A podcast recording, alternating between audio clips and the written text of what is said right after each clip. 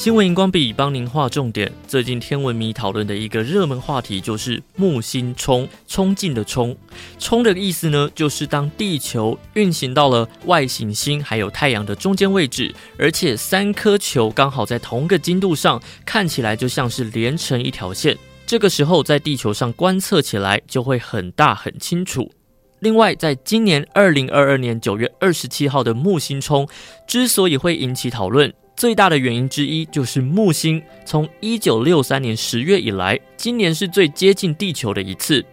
台北市立天文馆网站写道，木星身为太阳系最大的行星，在天空当中是非常容易辨认的。虽然肉眼看不见纹路，但还是能在东南方看见最亮的那一颗星。那如果大家想要透过专业的天文望远镜来观测，也不用担心，可以到天文馆的网站查询到相关的活动。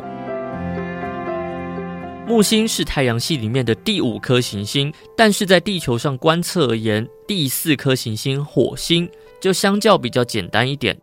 在 ET Today 的报道当中提到，人类为了探索这一颗地球邻居火星，从1971年首次成功登陆探测车之后。短短的五十年开始，火星上就已经留下了大量的太空垃圾。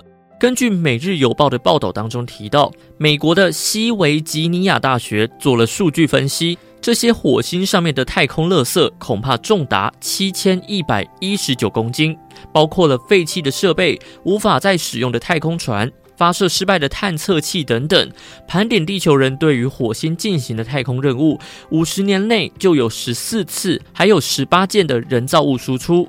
反思现在的地球受到很大的污染，难道火星也要步入后尘吗？太空机构认为，虽然任务会对星球造成污染，但是这些探测车是人类探索的历史遗迹，不是太空垃圾。为了探索其他星球，势必会造成污染，但是禁止探测就没有办法探索未知。你认为怎样取舍才是最好的呢？快到多用心 FB 留言，也看看别人的答案是不是和你一样。新闻荧光笔提供您观点思考。